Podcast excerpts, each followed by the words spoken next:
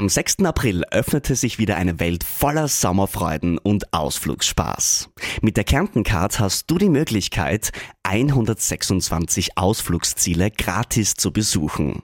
Egal, ob du ins Mittelalter auf der Burg Hoch Osterwitz eintauchen möchtest, den Fahrtwind auf Kärntens schönsten Panoramastraßen spüren willst, mit den Bergbahnen die tollsten Wanderwege erkunden willst oder lustige Stunden in einer Trampolinhalle verbringen möchtest. Bei der Kärntencard ist für jeden was dabei. Am besten gleich im Onlineshop die Karte aufladen und unvergessliche Ausflüge erleben. Dein Sommer in Kärnten wartet auf dich.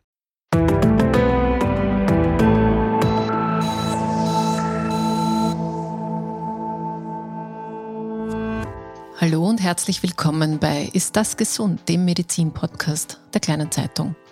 Mein Name ist Barbara Haas, ich bin Journalistin und hoste heute diesen Podcast und wir reden über ein großes Bedürfnis unserer Zeit, nämlich dem Bedürfnis nach Ruhe und hier explizit nach innerer Ruhe. Und mein heutiger Gast hat sowohl diese als auch große Unruhe schon selber erlebt. Er war viele Jahre Ö3 Comedy-Reporter, hat sich dann entschieden, Medizin zu studieren und arbeitet heute als Psychotherapeut und auch Psychiater in Österreich. Herzlich willkommen, Dr. Michael Stuller. Willkommen und danke für die Einladung. Lieber Dr. Stuller, bevor wir zur Ruhe kommen und wie man den besten Weg dorthin findet, lassen Sie uns doch mit einem Vorfeldphänomen sozusagen starten. Das Phänomen nennt sich Harris Sickness, also die Hetzkrankheit. Und das wird wahrscheinlich jeder und jede nachvollziehen können. Viel Geschwindigkeit ist bei uns äh, in unserer Gesellschaft, in der wir leben. Und auf der anderen Seite steht so das Nichtstun und die Langeweile fast für tabuisierte Themen. Also wer sich langweilt, ist langweilig. Und Sie aber sagen, Langeweile ist sowas wie eine angstfreie Zone. Was meinen Sie denn damit? Ich beziehe mich da auf die Beobachtungen, die vielfach getätigt wurden, was Kinder anbelangt. Einem langweiligen Kind zuzuschauen ist äh, erquickend, finde ich, weil ein langweiliges Kind im viel missbrauchten Hier und Jetzt ist. Das ist nämlich wirklich weder in der Zukunft noch in der Vergangenheit. Es ist in der Langeweile angstfrei und wird kreativ in Bedürfnis, dass etwas geschieht, im Bedürfnis, dass eine Handlung ruhend vonstatten geht. Mhm. Okay, ein bisschen ein Hoch auf die Langeweile. Sie haben ein Buch geschrieben, es heißt Komm runter und ist bei Edition A erschienen. Und in diesem Buch geht es auch um Langeweile und Sie empfehlen ja explizit, dass sich die Leserinnen und Leser dort äh, langweilen sollen. An einer Stelle schreiben Sie sogar, es wäre wünschenswert, wenn man einschläft äh, bei der Lektüre. Das kann doch nur kokett gemeint sein, oder? Nein, überhaupt nicht. Ich habe die berufliche Erfahrung jetzt schon einige Jahrzehnte aus verschiedenen Perspektiven betrachtet.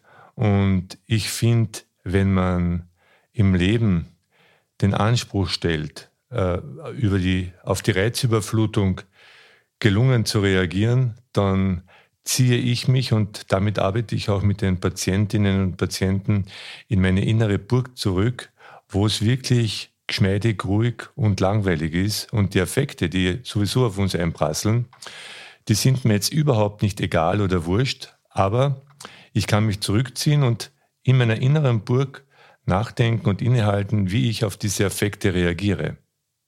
Das hat ja schon, es gibt den berühmten Kairos, das ist der richtige Zeitpunkt des Handelns.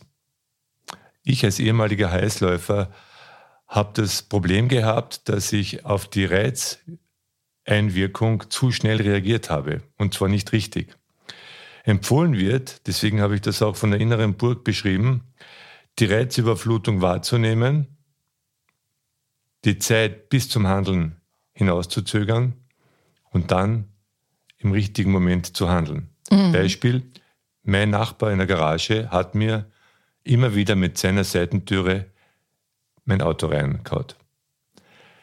Jetzt gibt es zwei Möglichkeiten. Vor 15 Jahren wäre ich hingelaufen, sage ich ganz ehrlich, ich hätte dort ein Theater gemacht, gebrüllt. Und schlussendlich hätte dann ein Sachverständiger entscheiden müssen, ob es er ist oder nicht. 15 Jahre später, wo es jetzt passiert ist, habe ich auch gespürt, dass mich das jetzt nicht kalt lässt oder mir egal ist, aber ich habe mir gedacht, was würdest du machen, wenn du das in der Ruhe angehen würdest? Und bin draufgekommen, dass ich den Herrn angesprochen habe und gesagt habe, dass ich das nicht tun möchte, dass ich nicht, nicht erleben möchte.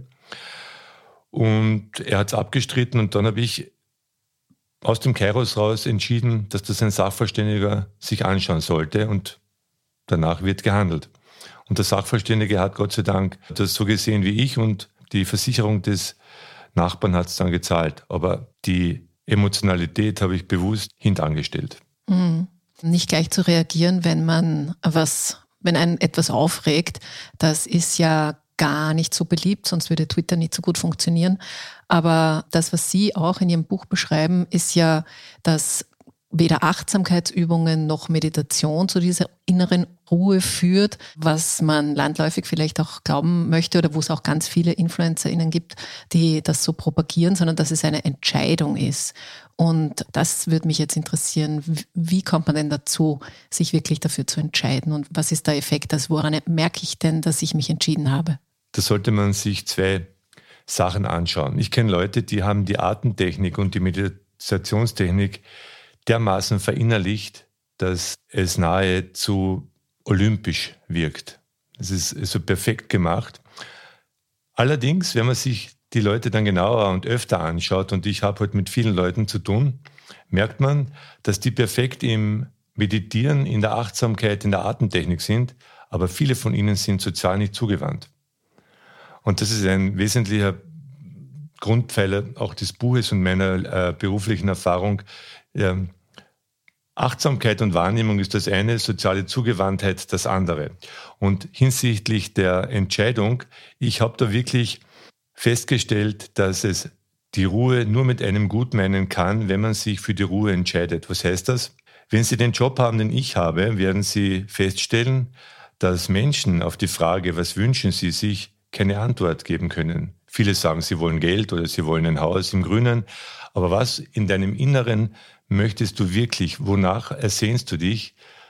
Wenn sie diese Frage stellen, äh, dann wird es ein bisschen eng im Antwortsektor. Und die Entscheidung zur Ruhe ist, und das habe ich in meinem Leben selbst gemacht, ich wusste mit sechs Jahren, dass ich Radioreporter werden möchte. Der damalige Volksschuldirektor hat mich gefragt, Michi, was willst du werden? Ich habe gesagt, Radioreporter. Ich habe mich damals entschieden, weil ich mir das wirklich ersehnt habe und ich habe natürlich mit sechs Jahren nicht gewusst, wie das funktionieren soll, aber für mich war der Weg klar und ich habe mich da nie abbringen lassen. Und mit 18 war ich dann im Landesstudio Kärnten, später bei Ö3, weil ich das für mich entschieden habe. Und das war das Gute, ich wurde dabei unterstützt im Wünschen. Mir wurde das nicht ausgeredet oder der Direktor hat nicht gesagt, was ist das für ein Blödsinn, was du dir da wünschst. Wie willst du aus einem kleinen Dorf Reporter werden, sondern er hat zu mir gesagt, dann mach es. Ja, aber das ist ja sozusagen eine, ein Karrierewunsch. Also dem wird man ja wahrscheinlich, das haben sicher viele Menschen, die sich äh, vornehmen, dieses oder jenes zu werden. Aber das mit der Ruhe ist ja, deswegen bleibe ich da jetzt nochmal kurz drauf, das wünschen sich wahrscheinlich auch ganz viele, weil wir haben schon drüber kurz gesprochen, dass unsere Welt recht ruhelos ist. Aber woran merke ich denn, dass ich das jetzt gut entschieden habe? Also was stellt sich denn dann ein? Wichtige Frage. Ich merke, dass ich mich richtig entschieden habe, indem ich ruhig werde. Das ist so. Und bei all dem, was ich gemacht habe und was die Patientinnen und Patienten machen, das müssen nicht so große Sachen sein wie ein Medizinstudium. Wenn man sich für etwas entscheidet, was man sich wirklich ersehnt und den Weg einschlägt, wird man ruhig. Natürlich gibt es immer wieder Momente, wo man sich denkt, wie soll sich das ausgehen? Aber mit der Entscheidung ist es auch die Entscheidung zur Ruhe. Und das habe ich ja tagtäglich mit Menschen erlebt und erlebe ich auch, wenn man sich für Sachen entscheidet und äh, sei es nur, wenn man sich seit 20 Jahren wünscht, Geige zu spielen. Ich habe da eine Patientin oder eine Klientin in dem Fall, die aus verschiedenen Gründen, die mir immer wieder erzählt, warum es nicht gegangen ist, aber sie hat sich das ersehnt. Und wie sie den Beschluss gefasst hat, es zu machen, dann war sie in sich zufrieden und ruhig. Und das Problem, das viele Leute haben, ist, sie versuchen vieles. Und ich rate davon dringend ab. Nicht, wenn mir jemand erzählt, ich werde es versuchen, Geiger zu spielen, Marathon zu laufen, Blumen zu züchten, dann rate ich davon dringend ab. Ich, ich empfehle den Leuten nachzudenken, ob es nicht passender wäre, sich dafür zu entscheiden. Davon leben ja die Fitnessstudios, das nennt sich die kognitive Dissonanz. Ich habe zwei Überzeugungen in mir, die im Widerspruch stehen. Mhm, mein Fitnessstudio lebt auch davon. Genau. Von, von dieser Dissonanz. Ich, ich, will Schokolade essen und will schlank sein. Davon leben die Fitnessstudio. Die Leute versuchen es, drei Monate, zahlen ein Jahr und das Fitnessstudio hat neun Monate Gewinn. Und so ähnlich ist das auch mit dem Geigenspielen bei der Dame. Nicht? Sie will Geige spielen, aber gleichzeitig in, äh, in gewissen privaten Dingen äh, zurückstecken. Das sind zwei Überzeugungen, die alleinstehend super sind, aber trotzdem dann zusammen im Widerspruch stehen. Wobei es ja wahrscheinlich schon auch sein könnte, dass man manche Dinge versucht, ohne gleich alles auf eine Karte zu setzen, sozusagen. Eh, man äh, in einer Welt, wo alle Möglichkeiten offen sind, ist es vielleicht auch nicht immer so einfach zu sagen, okay, ich treffe jetzt diese eine Entscheidung und da geht's dann hin. Deswegen komme ich jetzt nochmal zu dieser Ruhe zurück, weil das natürlich sehr, sehr verlockend klingt. Also wenn man sich für Ruhe entscheidet, dann hat man Ruhe und außer dieser Entscheidung, was denken Sie denn, was sind so Parameter, die mir dabei helfen, unter Anführungszeichen? Wichtigster Punkt ist, und da muss ich nochmal zurück auf diesen Punkt, dass die Leute es nicht bewerkstelligen können, sich Sachen zu ersehnen. Damit beginnt's. Das ist wirklich schwierig, dass den Leuten irgendwie herauszukitzeln, weil sie es selbst nicht wissen. Und da spielt halt ein Fakt eine große Rolle. Das sind die Paradigmen, die über uns drüber gestrubelt wurden. Ich frage die Leute oft nach den Botschaften ihrer Vorgeneration. Welche Botschaft haben Ihnen Ihre Vorgenerationen mit auf den Weg gegeben? Das passiert ein bisschen charmanter jetzt in einer kurzen Zeit, aber schlussendlich kann man darauf hinarbeiten. Die Botschaften, die ich so höre und die auch ich hatte, was soll der Nachbar von mir denken? Du kannst dir nicht alles wünschen, hör doch endlich auf zu glauben, dass alles nach deiner Pfeife tanzt. Das sind die Sachen, die uns, ich würde mal sagen, epigenetisch schon ins emotionale Tagebuch geschrieben wurden.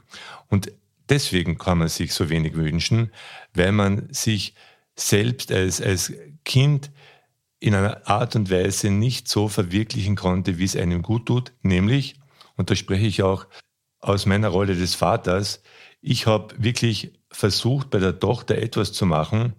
Ich habe sie versucht, beim Spielen nicht zu beeinflussen und ich habe versucht, beim Spielen nicht zu stören. Ich habe nur mitgespielt, wenn sie es gewünscht hat. Momentan sehr modern, jetzt sind wir dann wieder gleich beim Wünschen, sind bei kleinen Mädchen, das erzählen mir die Mütter in der Praxis oft, Kassiererinnen im Supermarkt. Das Piep von der Scankasse fasziniert die jungen Menschen. Und da wird halt zu Hause gewünscht, dass man mit ihnen Supermarkt spielt. Piep, piep. Und die Leute, und die, in dem Fall sind es sehr oft die Eltern, werden eingeladen, da mitzuspielen. Es gibt mehrere Möglichkeiten. Die meisten sagen, hör auf mit dem Blödsinn, du wirst ja keine Verkäuferin werden. Da gibt es andere Gegenargumente. Die wenigsten nehmen einen Schlüsselbund und legen es auf die Kasse und spielen mit, unbeeinflusst. Das Kind soll sich in der Rolle verwirklichen. Und in der Psychotherapie, ich mache in dem Fall das Psychodrama, ist es ganz, ganz wichtig, zu einem gewissen Zeitpunkt im Leben seine Rollen zu wünschen, zu leben und zu spüren. Das ist die psychodramatische Rollenebene. Wie geht es mir in meiner Wunschrolle? Und dieses Wünschen ist uns, und da muss ich halt leider Gottes in, in der Mehrzahl sprechen, zumindest bei den Leuten, die in Therapie, ins Coaching oder in schwererer Folge in die Psychiatrie kommen, abhanden gekommen. Dazu stehe ich voll inhaltlich. Mhm. Weil Sie jetzt schon dieses nette Beispiel mit der Supermarktspielerei angesprochen haben. Was ich feststelle, ist schon, dass es unterschiedliche Unruhen gibt, auch was das Geschlecht betrifft. Also Frauen haben andere Arten, die sie unruhig machen. Mental Load spielt eine große Rolle. Natürlich. Was ist alles sozusagen ja. in der Organisationsebene, die oft auch eben unbezahlte Arbeit. Männer haben, und ich weiß, es ist ein bisschen ein Stereotyp, aber es ist vielleicht nicht ganz unwahr, Männer haben mehr so diesen Leistungs-, oftmals auch noch Ernährer-Druck und Performance-Unruhe sozusagen. In Ihrem Buch kommt diese, diese Unterschiedlichkeit jetzt gar nicht, also wird jetzt nicht thematisiert, sagen wir mal so. Aus Ihrer Erfahrung heraus, spielt das denn keine Rolle? Weil dann würden wiederum viele andere äh, Buchautorinnen falsch liegen, die genau in den letzten Jahren diese, diese unterschiedlichen Gesellschaftsdruckmuster erörtert haben, die ja eben auch zu Stress oder Unruhe oder führen. Es stimmt, also es ist selten der Fall zu 100 Prozent, dass das Geschlechter spezifisch ist. Es ist aber so, dass, die, dass diese Geschichte teilweise auch aus medizinischer Sicht insofern vorsichtig zu behandeln ist, weil die Unruhe bei Männern und Frauen auch in der Pathologie anders ist. Wenn Sie sich zum Beispiel den ICD-10 anschauen, das ist die internationale Klassifizierung für psychische, psychiatrische Erkrankungen. Da wird zum Beispiel nur als, als for example die depressive Erkrankung mit verschiedenen Kriterien belegt. Die schaut zum Beispiel bei einer Frau völlig anders aus als bei einem Mann. Sie wird aber ausschließlich im Frauenkontext kriteriumsmäßig erfüllt. Eine Männerdepression beispielsweise schaut völlig anders aus als die einer Frau. Einen depressiven Mann erkennt man zum Beispiel an der Gereiztheit und an dem oberbordeten Workflow. Eine Frau, die in der depressiven Erkrankung äh, leider Gottes dann beheimatet ist, hat andere Kriterien zu erfüllen, inhaltlich jetzt als für, für den ICD-10. Und in der Arbeitswelt spielen so viele Faktoren eine Rolle, wo die Frauen natürlich noch leider im Hintergrund stehen. Aber ich glaube, wenn ich da jetzt ein Buch in der, im Buch den Unterschied erwähnt hätte, hätte das Buch einen anderen Anspruch erstellen müssen. Da hätte ich eigentlich ein Buch über die, über die Verschiedenheit der Unruhe oder Ruhe zwischen Mann und Frau oder verschiedenen Geschlechtern eingehen müssen. Das würde den Rahmen des Buches, glaube ich, oder hätte mhm. den Rahmen des Buches über, hätte überfordert. Es geht trotzdem, und das ist jetzt Geschlechter unspezifisch um die Entscheidung zur Ruhe. Und ich kann Ihnen sagen, ob man jetzt eine Frau ist oder ein Mann ist, mit zugegebenermaßen verschiedenen Voraussetzungen im beruflichen Kontext, die will ich überhaupt nicht abstreiten. Und natürlich ist es so, dass ähm, Frauen sich in, in vielerlei Hinsicht dann auch schwerer tun, die Ziele, die sie sich ersehnen, möglicherweise auch zu erreichen.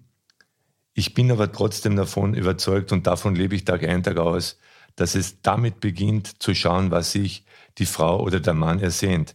Und das klingt jetzt sehr profan und immer wieder aufs Gleiche zurückkommend, aber das ist das Grundingredienz meiner Arbeit. Mhm. Ja, dann kommen wir doch zu etwas Praktischem und äh, jedenfalls genderneutralem. Was Sie auch beschreiben, ist sozusagen der Umgang mit der Natur. Also das Waldbaden kommt auch vor in Ihrem Buch. Das ist ja von Japan ausgehend, also jetzt auch schon sehr, sehr bekannt, unter Anführungszeichen. Wo sehen Sie denn den Link zwischen sich in der Natur aufzuhalten, damit ein bisschen vielleicht auch eine andere Art von natürlicher Geschwindigkeit zu erfahren und dieser Entscheidung schlussendlich. Wichtig ist beim Wald, und wer Sie das Beispiel mit Twitter angesprochen haben zu Beginn, der Wald ist ein Platz, wo man sich nicht empört. Twitter und andere Social-Media-Kanäle leben ja von der Empörung. Nicht? Und wir sind in einer Gesellschaft, äh, wo die Leute sich in der Therapie, beim Psychiater, im Coaching exorbitant empören. Und wenn Sie sich mit den Leuten dann beschäftigen und neugierig sind auf den einzelnen Menschen, dann sehen Sie, dass sie sich über Sachen empören, die sie nicht verändern können. Der Großteil, worüber wir uns empören, sind Sachen, die wir nicht unmittelbar verändern können. Das ist äh, leider Gottes auch im, im philosophischen Kontext zur Kenntnis zu nehmen. Die Sachen, die wir unmittelbar verändern können, ist unser Denken und unser Handeln, nicht? Und ich für mich habe entschieden, dass ich meine Gedanken hege und pflege in meiner inneren Burg und meine Handlungen dahingehend betreue, dass ich in meinem sozialen Umfeld schaue, dass alles passt. Dass ich mit meinen unmittelbaren Menschen, mit denen ich zusammenlebe, mit denen ich arbeite, sozial zugewandt lebe und schaue, dass das für sich stimmig ist. Und ich glaube, wenn das alle machen würden, im kleinen molekularen Bereich, da würde das Ganze viel, viel ruhiger werden. Aber was uns natürlich treibt und antreibt, ist die Empörung. Und wir empören uns natürlich zu Recht über den Konflikt dort, über die Inflation da und über, den, über die virale Last hinten. Aber schlussendlich sind das alles Dinge, und das muss man zur Kenntnis nehmen, die wir nicht beeinflussen können. Ist es deswegen vielleicht auch so wichtig, das Empörungsgerät schlechthin, unser Smartphone zu Hause zu lassen, wenn man in den Wald geht? Absolut. Ich zum Beispiel habe noch, ich mache es noch weiter. Ich schaue für mich de facto nie fern. Mich, das habe ich einfach gemerkt, regen Nachrichten auf, bevor ich schlafen gehe. Und dann habe ich mir überlegt, was kann ich mit meinem Handeln, mit meinen Gedanken tun? Mir tut es nicht gut, also schaue ich sie mir nicht an. Das heißt nicht, dass mir das wurscht ist, was auf der Welt passiert, sondern ich merke, dass mich das unruhig macht. Und dieses Nachrichtenfasten, das setze ich immer wieder bewusst ein und auch beim Handy gehe ich her. Wenn ich in den Wald gehe und ich bin in einer sehr agrikulturellen Umgebung aufgewachsen, dann hat das Handy überhaupt nichts dort verloren, weil ich mich mit meinen fünf Sinnesorganen und darüber bin ich mir auch bewusst und ich freue mich auch immer wieder, dass die funktionieren. Ich kann hören, riechen, schmecken, sehen und fühlen. Das kann man im Wald unglaublich gut einsetzen, unspektakulärerweise zugegebenermaßen, aber genau das ist auch das Körnchen, das zum Erfolg führt.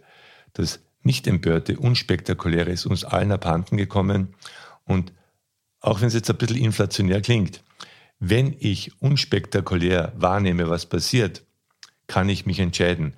Und Sie müssen sich das so vorstellen, wenn ich eine aufgewühlte Stunde habe oder mich selbst im Leben aufrege, ich habe es mir wirklich durch jahrelange Übung angeeignet, zu schauen, was nehme ich wahr. Ich höre ein Auto, das vorbeifährt, ich spüre meinen Oberschenkel auf der Couch, ich schmecke den Kaffee und spüre den Atem, der durch die Nase zieht. Damit gelingt es mir, im Hier und Jetzt zu sein und ich bin unaufgeregter. Und das ist, glaube ich, etwas, und aus dieser Übung wird eine Faszination. Heute in der Früh bin ich munter geworden, ich habe die Decke am Körper gespürt und eine Amsel zwitschern gehört. Es ist, was es ist. Ich habe es nicht bewertet. Nicht die warme, kuschelige Decke, nicht die verdammte Amsel, die mich aufgeweckt hat. Es ist eine Amsel, die zwitschert und der Decke, die am Körper liegt. Und damit man sich entscheiden kann, muss dieses Grundsubstrat der Unaufgeregtheit des Seins, dass man hier und jetzt ist, ein Molekül von vielen anderen auf dieser Welt ist, ist einfach herrlich erfrischend. Und ich sage Ihnen, je weniger ich in der Reizüberflutung lebe und je weniger ich mich selbst über andere aufrege, desto chilliger bin ich unterwegs und ich bin nicht der Blinde, der von der Farbe redet. Ich kenne auch die andere Seite. Schade, dass ich das nicht schon 20 Jahre früher gemacht habe. Ja, dann lassen Sie uns doch noch ganz kurz auf Ihre andere Seite kommen. Sie haben vorhin schon gesagt, sich selber beschrieben als Heißläufer. Das Radiogeschäft, gerade dort, wo Sie beheimatet waren, ist ein extrem schnelles, äh, dynamisches. Das lebt auch davon, jetzt nicht so sehr von der Empörung, aber von der Geschwindigkeit. Wann war denn der Moment und, und, und daraus die Entscheidung sozusagen, sich von dem, von dem ganz wegzuwenden, wenn es doch vorher so eine Sehnsucht war? Genau, die Sehnsucht war auch wichtig, weil auf dem Weg dorthin war ich ruhig. Also ich habe hab dann Gotthard Rieger angerufen, da war ich in der siebten Klasse Gymnasium, das war ein damaliger WK-Moderator und habe zu ihm gesagt, ich möchte bei Ö3 arbeiten. Und er gemeint, dann komm nach Wien und schaust an, habe Schule geschwänzt und habe damals auch gewusst, dass ich bei Ö3 arbeiten werde. Der Weg dorthin war ruhig. Nur dann, während ich das dann gemacht habe, habe ich gemerkt, es ist noch nicht das Ziel, wo ich hin möchte. Und eine der vielen Ereignisse, die mich dazu gebracht haben, war mit einer Frau.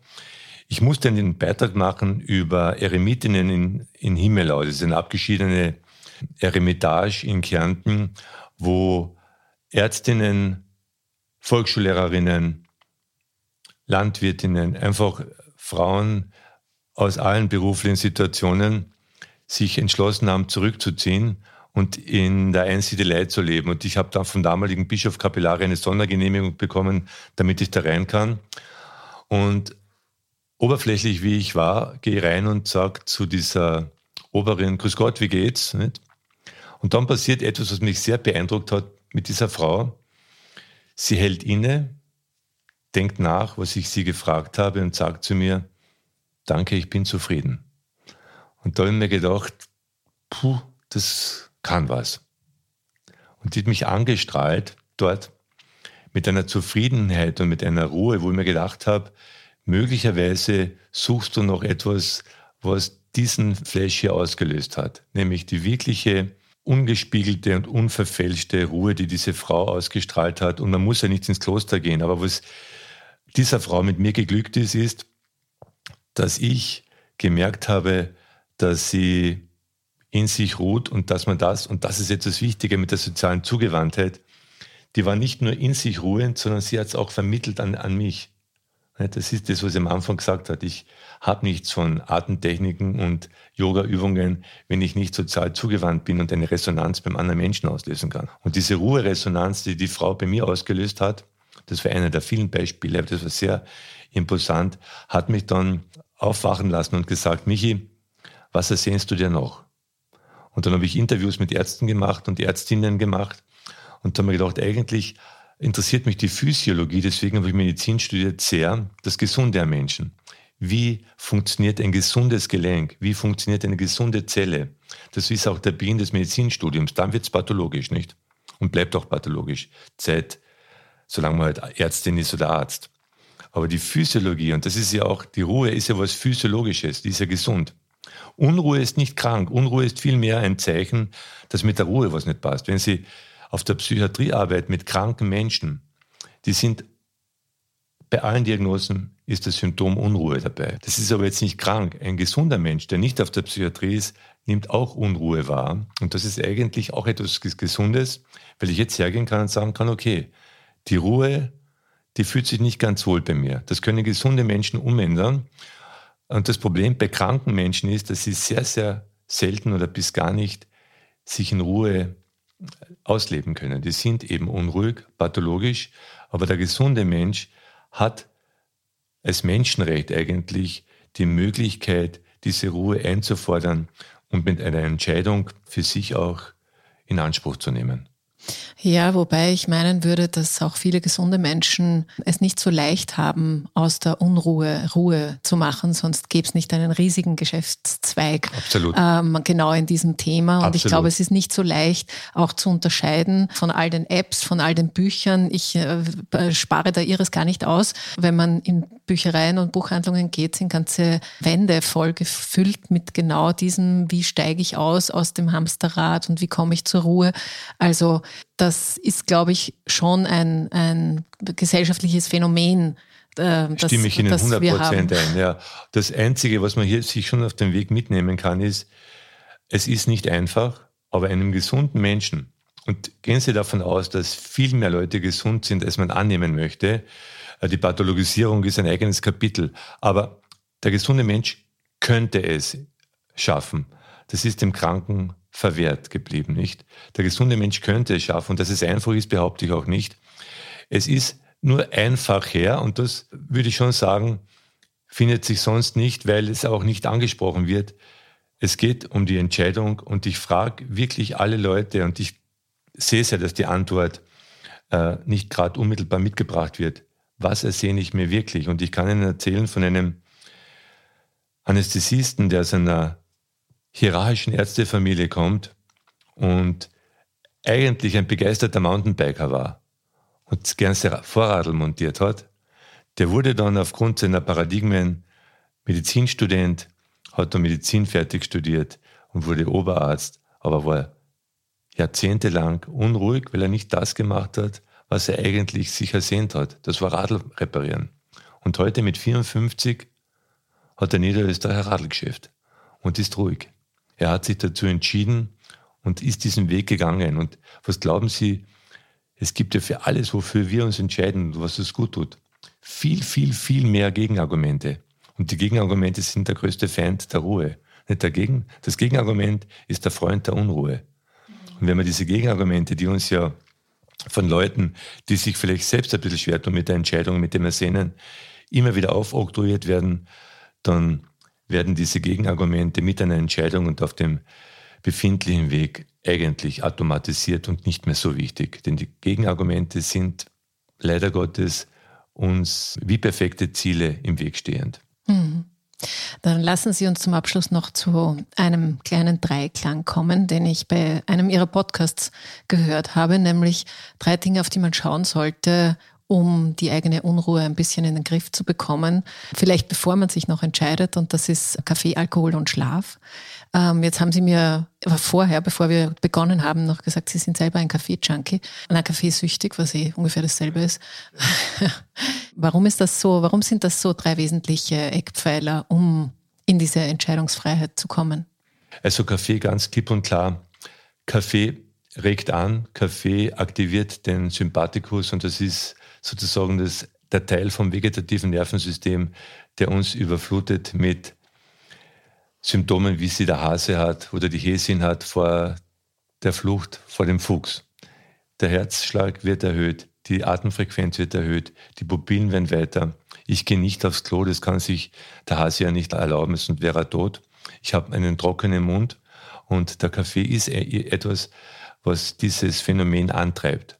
Der Schlaf. Es gibt das Melatonin, das nur im Dunkeln produziert wird. Wenn ich schlafe, wird nicht genügend, die Jalousien runterzuziehen und es dunkel zu machen, sondern im Tag-Nacht-Rhythmus muss ich schlafen, wenn es draußen dunkel ist. Und im Schlaf regeneriert der Körper in vielerlei Hinsicht, was ich dann für den nächsten Tag brauchen werde. Alkohol. Alkohol. Ja, Alkohol, da bin ich auch nicht der Blinde, der von der Farbe redet. Ich habe meine Erfahrungen mit Alkohol gemacht. Und wenn Sie, so wie ich Oberarzt auf einer Alkoholentwöhnungsstation waren, erkennen Sie auch den Alkoholkranken oder die Alkoholkranke, das sind die Symptome relativ gleich, an der Dysphorie, an der Gereiztheit. Nicht? Das ist sehr oft ein Kardinalsymptom für den Alkoholerkrankten oder für die Alkoholerkrankte. Die Bagatellisierung, die Dysphorie. Und Alkohol hat leider Gottes eine biochemische Konsequenz in unserem Kopf. Das ist die sogenannte postalkoholische depressive Phänomenologie. Nach jedem Damenspitz, ich habe gehört, das gibt es jetzt als leichten Rausch, nicht? Gibt es ein biochemisches Konsequenzphänomen und es ist eben diese Stimmungsabflachung und die Gereiztheit. Das ist nach jedem Rausch, nach jedem Spitz, äh, wie man so schön sagt, eine Konsequenz. Und die Kombination aus diesen dreien ja, ist einfach etwas, wenn Sie so wie ich mit Angstpatienten arbeiten und den Leuten sagen, wenn Sie eine Panikattacke bekommen wollen, viel Alkohol, wenig schlafen und viel, und viel Kaffee. Kaffee. dann kriegt man es. Mhm. Und wie bei Angst ist auch bei Unruhe, sind gleiche Wirkmechanismen im Körper tätig. Mhm. Und seitdem ich keinen Alkohol mehr trinke, das tue ich seit vielen Jahren nicht mehr aus Überzeugung, spürt sich auch wesentlich ruhiger an und dazu stehe ich auch voll inhaltlich und dieses Triumvirat aus Alkohol, aus Kaffee und aus wenig Schlaf macht unruhig. Mhm. Ob man will Wo, oder nicht. Ja, wobei wahrscheinlich beim Alkohol noch dazu kommt, dass es einfach so akzeptiert ist als Mittel, die vermeintliche Unruhe oder Stress oder was auch immer ähm, genau. wegzudrücken. Das ist ein Vorteil. Das macht halt auch irgendwie jeder und jede, also nicht, aber es machen sehr viele. Genau. Da glaubt, viele glauben eben an Vorteile, die Alkohol bringen soll, die natürlich sofort zu entkräftigen sind. Nicht? Und sobald ich höre, ich trinke Alkohol um zu, schrillen meine oberärztlichen Ohren und schaue mir das genauer an, ob das so ist, wie es ist. Und ich kann eigentlich alle Vorteile, die sich Leute, die gerne Alkohol trinken, erwarten, entkräftigen. Hm. Okay, zusammenfassend, außer dieses äh, kleine Triumvirat im Auge zu behalten, die Natur, aber auch die Sehnsucht, dem nachzuspüren, was, was vielleicht auch so unter Purpose, unter Sinnhaftigkeit in einem drinnen schlummert. Ich sage noch mal ganz kurz, wie Ihr Buch heißt, Komm runter, Ruhe lernen und ist bei Edition A erschienen. Ich sage Ihnen ganz lieben Dank für Ihr Hiersein und Ihre Ausführungen. Dankeschön, Herr Doktor. Ich sage danke fürs Gespräch. Und bei Ihnen, liebe Hörerinnen und Hörer, sage ich auch ganz herzlichen Dank. Alle Infos zu dem Thema noch dazu sind auch in den Shownotes, auch der Link zum Buch. Und wenn Sie wollen, dann hören wir uns wieder in 14 Tagen. Alles Liebe und bleiben Sie gesund.